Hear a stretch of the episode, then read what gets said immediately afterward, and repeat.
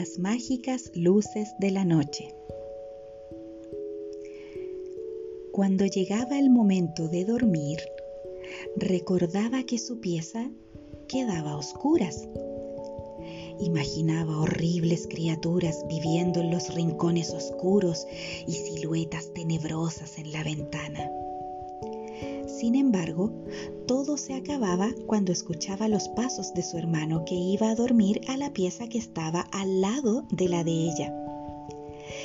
Le daba paz sentir que había alguien cerca en caso de ser atacada por un monstruo del closet o en caso de sentir el gélido respirar de algo bajo su cama. La noche, la oscuridad, le daba tanto miedo. No sabía por qué, no había una razón, simplemente le aterraba quedarse sin poder ver. Pero no era eso, pues ya había hecho la prueba varias veces cubriéndose los ojos con un pañuelo o con sus pequeñas manos. Y no, no era eso. Al otro día, se sentiría tranquila cuando al abrir los ojos encontrara rayos de sol iluminando todo.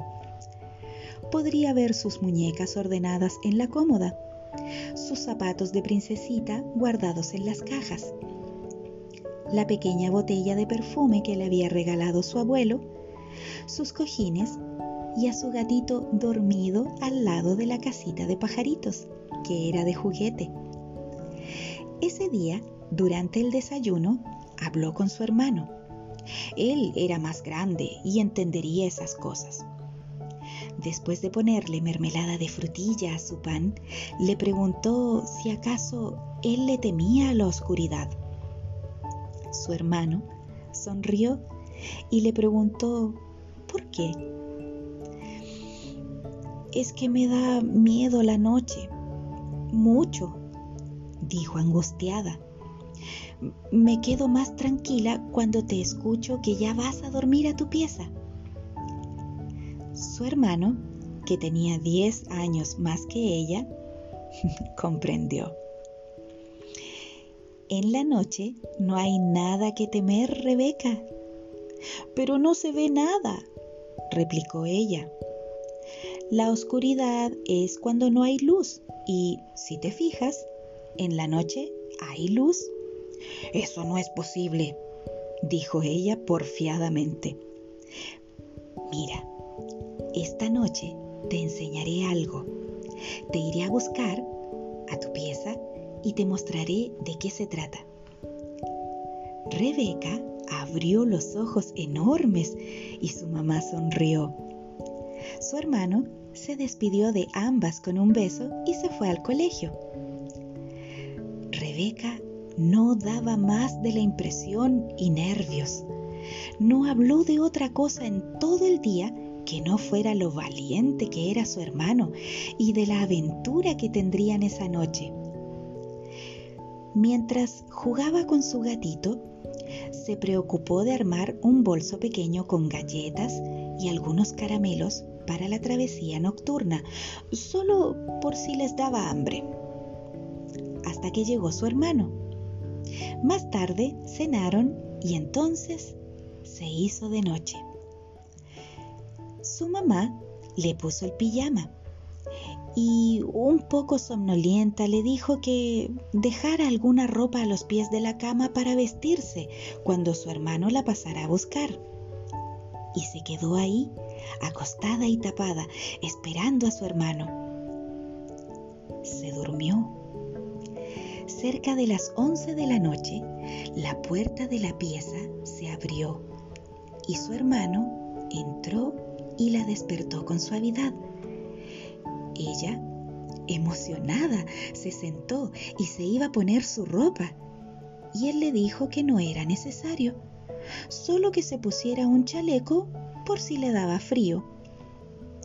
Él no llevaba comida, solo llevaba una linterna Salieron al patio enorme, lleno de árboles y flores, pero muy oscuro. Ella quiso retroceder un poco, pero él la animó se veía todo muy lindo bajo la luz de la linterna y de a poco se fue encantando con los colores de la noche. ¿Ves que hay un poco de luz y puedes ver las cosas de forma diferente? Rebeca asintió con la cabeza, contenta de estar con su hermano. De a poco iba perdiendo el temor.